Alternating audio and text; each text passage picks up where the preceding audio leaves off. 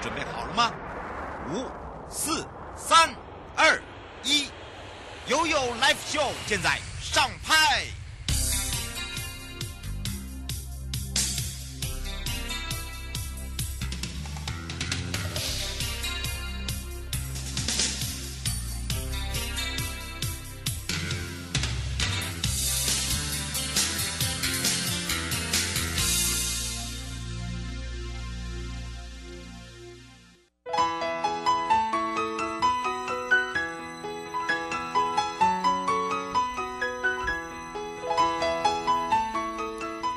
来到了一点零三分了，再度回到了 You Live Show FM 零四点一正声广播电台，陪同大家，我是你的好朋友瑶瑶。好的，当然来到了生活法律生活法庭呢。那么今天呢，是我们的生活法律生活法庭的列车啊。待会呢，陪伴大家是台北地检高永珍检察官哦。什么叫做诈欺？诈欺这个构成的要件。那么用实际上哦，我们现在呢正在呃这个执行的一些案件呢，来提醒我们的听众朋友，包含了这个帮助。犯犯什么样的情形之下呢，是会成立的哦，以及帮助诈欺者需要负什么样的一个刑事跟民事哦，所以不要认为只有刑事哦。好，在下半段呢是陪伴大家台北地检陈品瑜检察官了。网络诈欺手法又更新了，而且是很厉害哦，这个一再的更新，当心你沦为洗钱的工具啊。那么也会说明提供给大家，包含了实际。案例里面的外币汇兑，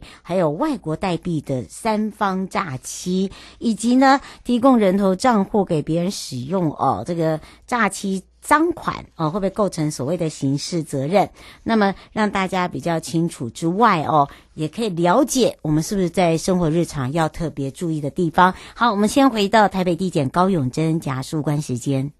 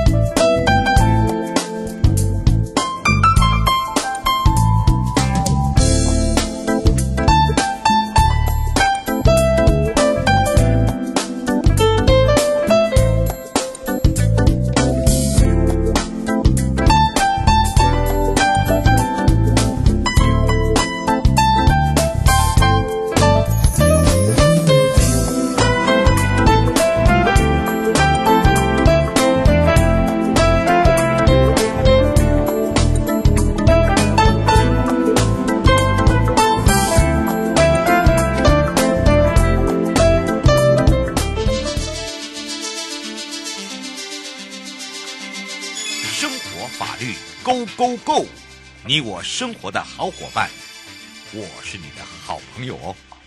我是你的好朋友瑶瑶，再度回到了 You Live Show FM 零四点一正声广播电台，陪同大家。也预告了哦，我们今天要来聊到这个诈欺罪，这个诈欺罪的构成，以及呢，哦，有一些这个实际案例的时候呢，要特别来提醒大家之外，我们也赶快让全省各地的好朋友有任何的问题呢，可以开放零二三七二九二零。陪伴大家，台北地检高永珍检察事务官了。我们先让永珍检察事务官跟大家打个招呼，哈喽。呃，哈喽，大家好，我是台北地检署的检察事务官哦。今天我是那个高淑梅检察事务官哦，所以哦，这个两个两个部分哦，要请大家要特别注意一下哦。这个 时间把它有点要更正一下了，所以呢，我们赶快来让淑美检察事务官来聊到这个诈欺罪的部分，对不对？嗯嗯嗯嗯，哎，不过说到那个诈欺，诈欺的部分，对吧？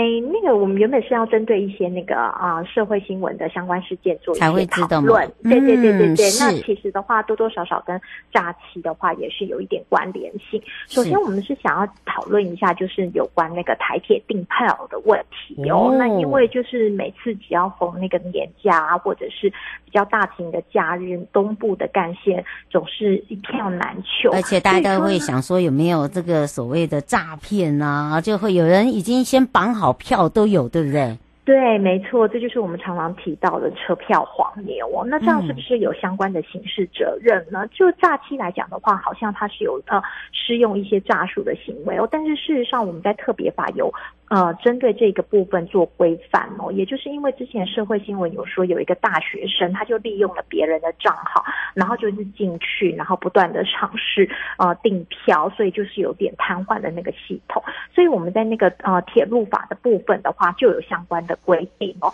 那因为之前的话只是规定说，如果像司法黄牛啊，多收你，比如说呃八十块、六十块一张车票这样子，我们大概就是只有针对呃做。拘役的这样的处罚。哦，那事实上这样的话根本就没有办法遏制这一些车票黄牛哦，所以在一百零三年修法的时候，铁路法第六十五条就有规定说，如果说呃有这样子的行为的话，我们是可以按照车票的张数，除每张车票一倍到十倍的罚款哦，嗯、然后再加价出售、订购或者是取票证。图利的话，这样的情形的话，也是会施以同样的处罚哦。嗯，是哦，吴小姐想请教一下哦，嗯、就是现在还是有很多的这个旅行社，呃，嗯、也是会帮忙代订，嗯、但是呢，嗯、到最后呢才会释出票，嗯、这个会不会有所谓的诈骗的行为？哦、呃，这个部分的话，应该是没有受到这。这边的规范哦，那主要是因为说旅行社的话，它其实跟台铁之间呢，可能是会有一定的合作关系哦，比如说是帮他们出清票或者是卖断票哦，所以应该都不是在开放民众去呃购票的时候就有这样子的约定哦，所以可能就是针对剩余的票数来做处理，那就不会在我们铁路法规范的范围之内哦。嗯，是，所以大家不用去呃想说，哎，那为什么有时候哦这个促销的时候有票，呃，这个促销的。这个价钱有比较便宜等等哦，嗯、就可能他那是人家讲的切票啦，这样比较快。对，对没有错，没有错，也要太有概念了。就不要不要把它当做是我们铁路法第六十五条哦，这个是不大一样，对，对，对，是不一样的。哦、是，等于是说这里面也没有所谓的服务费，就可能他当初是切多少就是多少，好，只是他的把原价告诉你，应该这样。不过以这个大学生，我们刚才这样讲的话，嗯、基本上他的责任也是蛮重诶。哦，对，没有错，因为就是呃，之前的话，对于这部分的话，大家就是议论。比较多，所以说我们在立法的时候就针对这部分，呃，做一个比较特殊的规范。那当然的话，也是有一个裁量的空间啊。刚刚有说就是一倍到十倍的罚锾。那另外的话，会涉及到另外一个问题，就是这大学生如果他是呃输入一些虚伪的资料去订票的话，在相关的法律的第二条的话，也是有做另外的规范哦。其实也就是刚刚呃瑶瑶讲的这一部分，也是刑法的一个特别法的规定，就是有关输入不利。呃，不，呃，虚伪的指令这个部分，嗯、我们刑法虽然有针对妨碍电脑使用做一个规范，可是铁路法的话，一样也是有特别的规范哦。他就说，如果有输入虚伪的资料或不令不正的指令，然后来订票的话，其实也是可以处新台币五万元以上跟五十万元以下的罚款的。嗯，是哦，嗯、所以我们提提醒大家，想赚钱没有问题。但是呢，千万不要用这个走这个法律漏洞哦。你看看，哦、对，对，嗯、这个以这个铁路法来讲，你还是有责任的哦。好，这个责任也不不轻哦。那另外请教一下检察事官，像之前我们有讲到了，也有预告到了，就是哦，这个长呃拿举例来讲，这个艺人啊，对不对？我们的这个 Jacky 哥啊，哈，不满这个馆长 哦直播辱骂就提告了，结果后来呢，这个我们北检也起诉了呃这个馆长，对不对？但是法院呢有斟酌，认为说好像也没有到那么的严重，然后变成是呃拘。然后后来又一颗罚金，大家会想到这个案件怎么原本有起诉，然后到最后是判拘役，又是一颗罚金，就马上在下面在留言，他、嗯、是不是这个类似的案件也会有因为他是名人而有所谓的不一样的罚款？好，这个时候再请教一下检察事务官了。这个部分的话，哈，就是因为最近比较轰动的社会事件，所以我们就拿出来做讨论哦。但是刚刚瑶瑶所说的是不是因为名人，所以他可以办变成从下面就直接讲，对，然后去一颗罚金？事实上不是这样的哦。相呃，我们的那个相关的法律规定是有规定什么样的情形是可以由拘役然后来一颗罚金的。哦。嗯、那主要的规定就是在刑法的第四十一条，那它里面的条文是规定说，如果是犯罪重本刑五年以下的有期徒刑，然后呢，然后法院是判六个月以下有期徒刑或拘役的话，我们是可以用新台币一千元、两千元或三千元来折算一日来一颗罚金的。哦。所以说，刚刚馆长的那个案子哦，因为他这个呃妨碍名誉的罪是在最轻重本刑五年以下有期徒刑，而且他也只被判了拘役五十八天嘛，是，所以是可以依照刚刚的那个标准来做一颗罚金的哦。那刚刚讲到是不是因为名人所以而有特殊？那其实我们解释过后就可以发现，是因为它符合相关的概念，对，呃，相关的条件，所以才可以一科发。那像之前也有另外一个名人成为名，可能大家对于他之前有一个那个诬告的案子，还有啊、呃，不是呃，是那个。呃，诬告的案子还有一点印象，那但是诬告的话，它是刑法一百六十九条，可是它的相关的法定刑是在七年以下有期徒刑，就不是我们刚刚所说刑法四十一条五年以下有期，那他就算被判六个月以下的有期徒刑，嗯、一样是没有办法一颗罚金的哦。嗯，就是要看事件，好，不是事件，对，没有错，不要因为他本身是个两位名人，嗯、不会因为名人而。给他少判，或者是对多判，所以大家不要每次都被这个新闻标题给误解了。我觉得有时候真的是误解了。不过另外一个也是名人，但是他是建商建商类的哦，像之前这个远雄创办人行贿这个呃之前的营建署长，因为收钱的本身是公务人员，那为什么呃这个企业老板？呃，嗯、这个不是公务人员也会有罪哦。大家想说，哎、欸，我我付钱的耶，我也是因为所以要给钱 才有办法哦。这个也是一个问题，我们是来请教一下检察事务官。嗯，没有错哦，因为那时候呃呃新闻有大片的媒体报道嘛，哦，所以然后我们就会发现说，哎，这个那个赵董事长的话，他被规范的法条都是贪污治罪条例，嗯，那我们直接就会想到贪污治罪条例所规范的对象应该是公务员嘛，就是刚刚。瑶瑶所说的有收钱的人嘛？嗯，可是为什么那个新闻媒体都是一直报道报道他说是违反贪污治罪条例呢？那但事实上的话，就是这个法条的话，它不是只有针对公务员做处罚哦。在那个第十一条的话，它是有规定，如果是对于第二条，也就是第二条规范的公务员，然后关于他违背职务的行为，然后有一个刑求啊、契约或者是交付贿赂的话，一样也是可以处一年以上七年以下。有期徒刑，还可以并科新台币三万以下元。三百万元以下的罚金，所以是非常重的罪责哦。嗯、那针对如果是不违背职务的行为，同样也是有做相关的规范。嗯，是刘先生想要请教一下检察事务官哦。他说，像这是大企业大新闻呢、啊，是、嗯。然后他说，还是有很多不成文的规定，还是会有送礼，嗯、只是不不一样的而已。他还给你写个礼。他说，这个这个呃，这个也是会有所谓的呃收取的公务人员罪，或者是哎我自己给的也会有罪吗？嗯、哦，就这个部分的话，其实哦，我们那个贪污治罪条例主要在规范的话，就是有对价关系。比如说，嗯，公务员的话，他承诺在呃他的职务范围之内给呃嗯、呃、给对方放水啊，或者是让他的呃建造啊可以过关，这种有对价关系。那如果说只是嗯我们平常的人情世故的一些小馈赠的话，我们在相关的行政规则是有规定，怎么样子的金额，怎么样的利，或者是怎么样的时机的话，是不在这个规。规范范围之内，嗯，因为有些人三节还是会送礼啊，对不对？哦，对对对，对嗯、你不能说哦、呃，这个有时候礼尚往来，呃，可能你会认为说，哎，这个是不是因为礼尚往来给的这个案子？其实就是说在查明之前呢、哦，那为什么说会呃，这个一定要查清楚，查清楚，我们才有办法跟大家说明，嗯、就是说有很多呃，还是会有一些呃，这个禁忌啊，对不对？对，是没有错的哦。可是就是如果说有疑虑的时候呢，其实我们就是要查询一下相关的规范，嗯、免得不小心就触罚了，因为这是一个很重的罚。嗯，因为有时候公务员也很害怕，不是你害怕，嗯、他也怕死了。是的，没有错，是大家都要非常的谨慎跟小心。嗯，是，不过因为这个时间关系，嗯、我们要让呃淑美检察事务官，我们要下次空中见喽。嗯，好，谢谢瑶瑶，谢谢各位听众，拜拜，拜拜。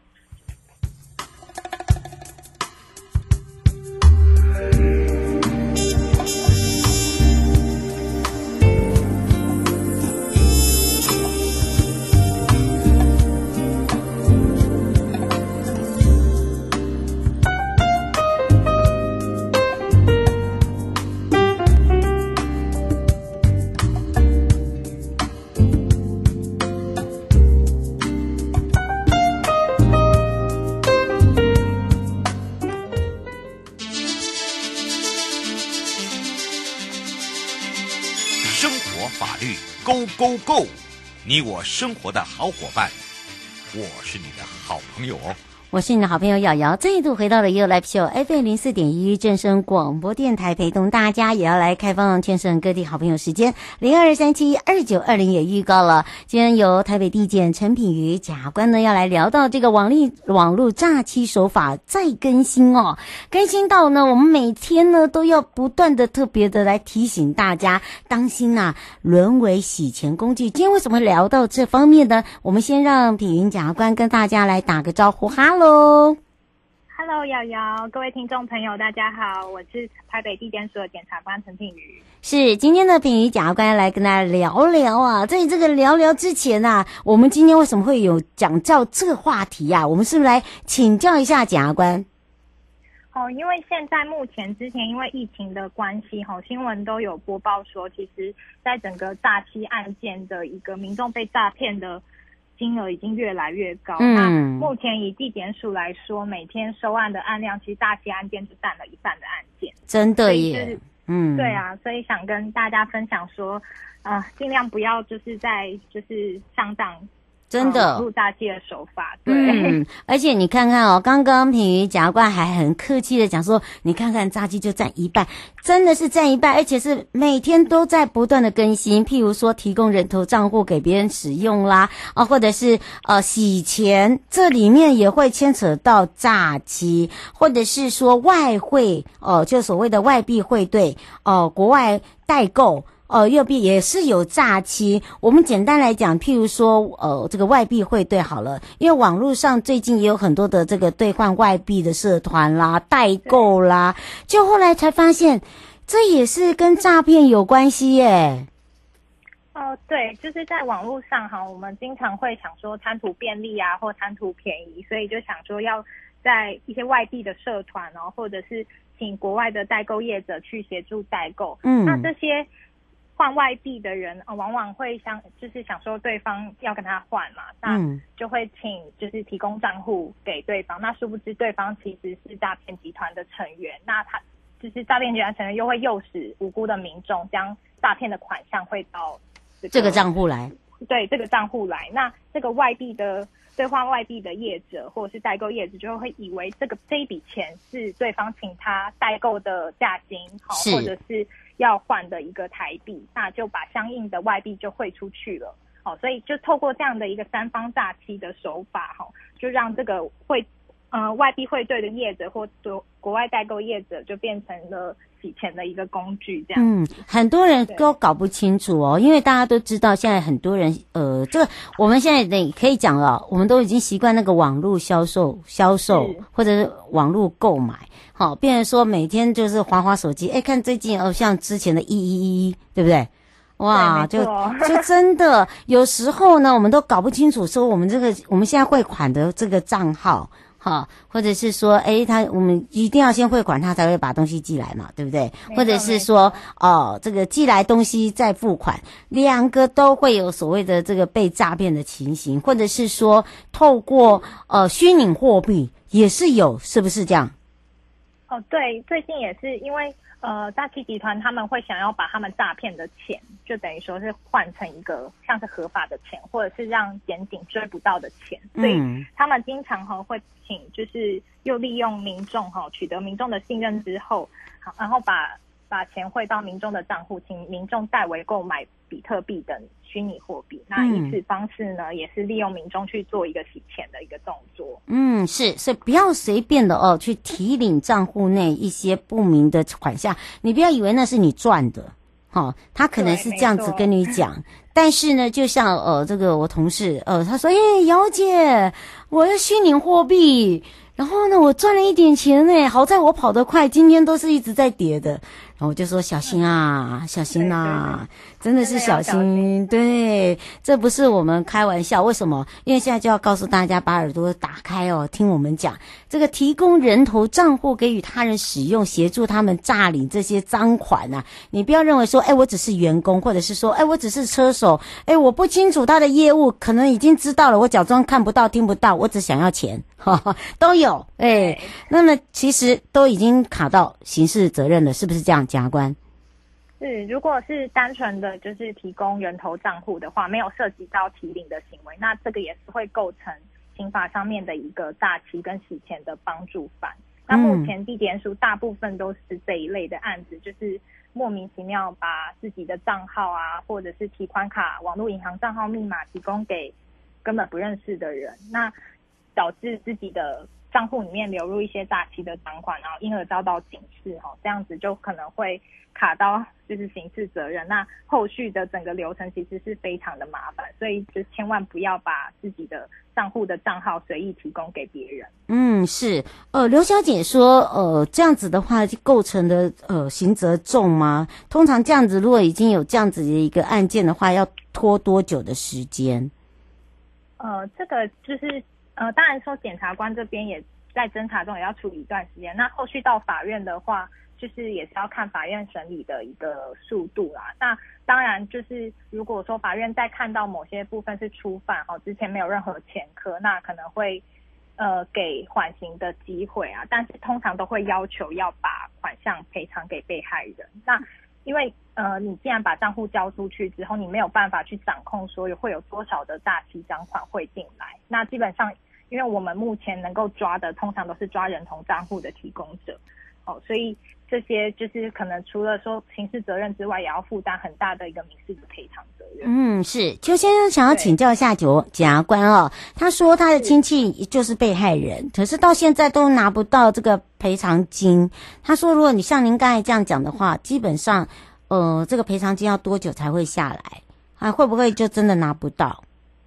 这个赔偿金的话，其实是民事的程序哦，所以通常呃，如果说刑事这边有起诉的话，这个受害人或者是告诉人，他们可以透过附带民事的诉讼程序去请求。但因为拿实际拿不拿得到，其实要看说这个被告他本身他名下有没有有没有钱？对对对，所以其实有的时候。真的是大家要再小心，因为不一定，其实往往会拿不回自己汇出去的钱，这样。难怪邱先生刚刚一直在问我们，对啊，对啊，不是不帮忙，可是真的他停下就是没有没有钱，好，你就是没有办法，对不对？是，嗯，但只是说你可能乍听刚刚听到我们讲说，哎，这个连带现在法官会希望他把这个赔赔偿这个呃这个赔偿金哦，基本上。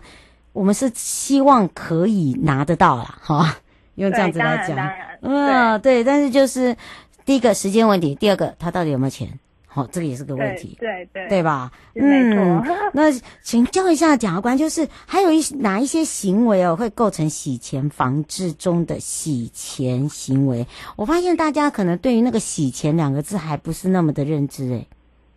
是因为洗钱防治法是后来才是的，我们在大律宣导的一个法律哦。嗯。那洗钱的定义的话，就是在洗钱防治法的第二条。